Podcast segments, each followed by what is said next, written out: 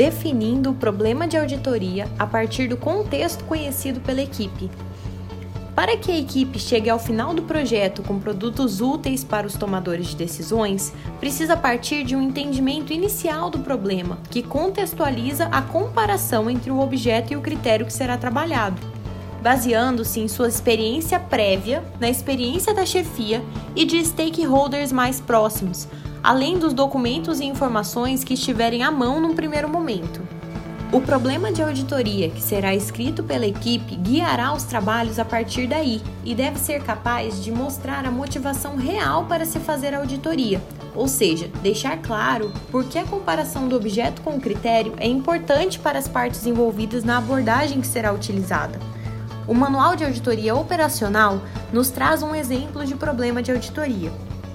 A partir do ano 2000, os dispêndios governamentais com benefício de auxílio-doença tiveram um aumento expressivo. Por isso, para assegurar a prestação de serviços com qualidade e coibir o desperdício de recursos públicos, é importante investigar a adequação dos mecanismos de controle do INSS para gerar a concessão e manutenção desse benefício, bem como avaliar a contribuição dos serviços de reabilitação profissional dos beneficiários, visando redução de custos. Repare que o problema de auditoria escrito pela equipe naquela ocasião deixa claro por que é importante auditar o objeto, concessão e manutenção do benefício de auxílio-doença, diante de seu expressivo aumento, o contexto. E implicitamente nos traz a questão de auditoria decorrente, se os mecanismos de controle do INSS estão adequados para assegurar a qualidade dos serviços e coíbem o desperdício de recursos públicos. Nesse caso, a descrição do problema é suficiente para nortear a concepção da auditoria, motivo principal para reduzirmos a termo o problema de auditoria. Devemos considerar sempre o comando de auditoria, mesmo que a motivação não esteja explícita, uma vez que a auditoria pode ser decorrente de diversas fontes que vão desde uma obrigação legal pontual ou periódica, como é o caso das auditorias financeiras de conformidade, que comporão os processos de contas no novo modelo que está sendo adotado, ou no outro extremo, de eventos catastróficos e que causam grande comoção social, como o desastre de Brumadinho, por exemplo. No primeiro caso, das contas, é importante buscarmos a motivação que está por trás do normativo que torna a auditoria obrigatória, a verdadeira razão para cumprir a norma e realizar as auditorias financeiras que suportarão o parecer sobre as contas dos gestores de uma determinada instituição pública, ou seja, dar segurança aos interessados sobre as informações orçamentárias, financeiras e contábeis da organização, para que possam tomar suas decisões.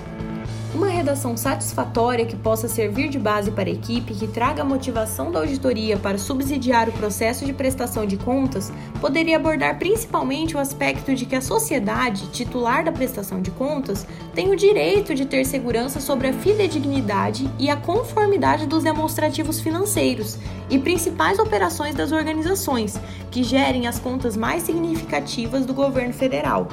Seria exatamente esse o real motivo para justificar a realização de uma auditoria nos termos da Instrução Normativa do TCU 84-2020, além do próprio cumprimento das funções constitucionais do TCU.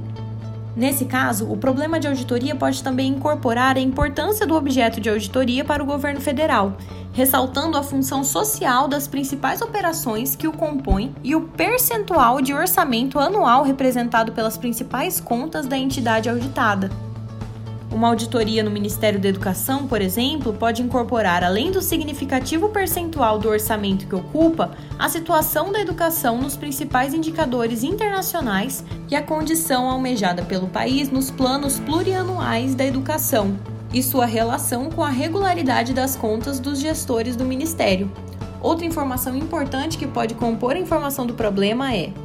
que tipo de abordagem de auditoria seria mais adequada nesse contexto? Operacional, de conformidade, financeiro ou uma combinação dessas abordagens.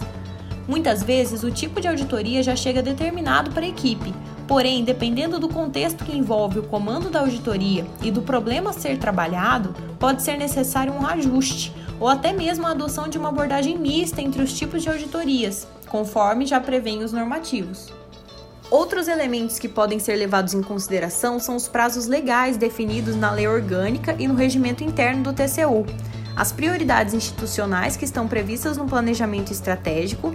das chefias e do departamento que cuida do tema no tribunal.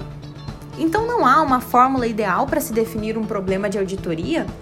Não há um gabarito para a definição inicial do problema de auditoria. O que importa é que a equipe chegue a uma redação suficiente para servir de ponto de partida para o seu trabalho e que esteja aderente às expectativas dos usuários da auditoria.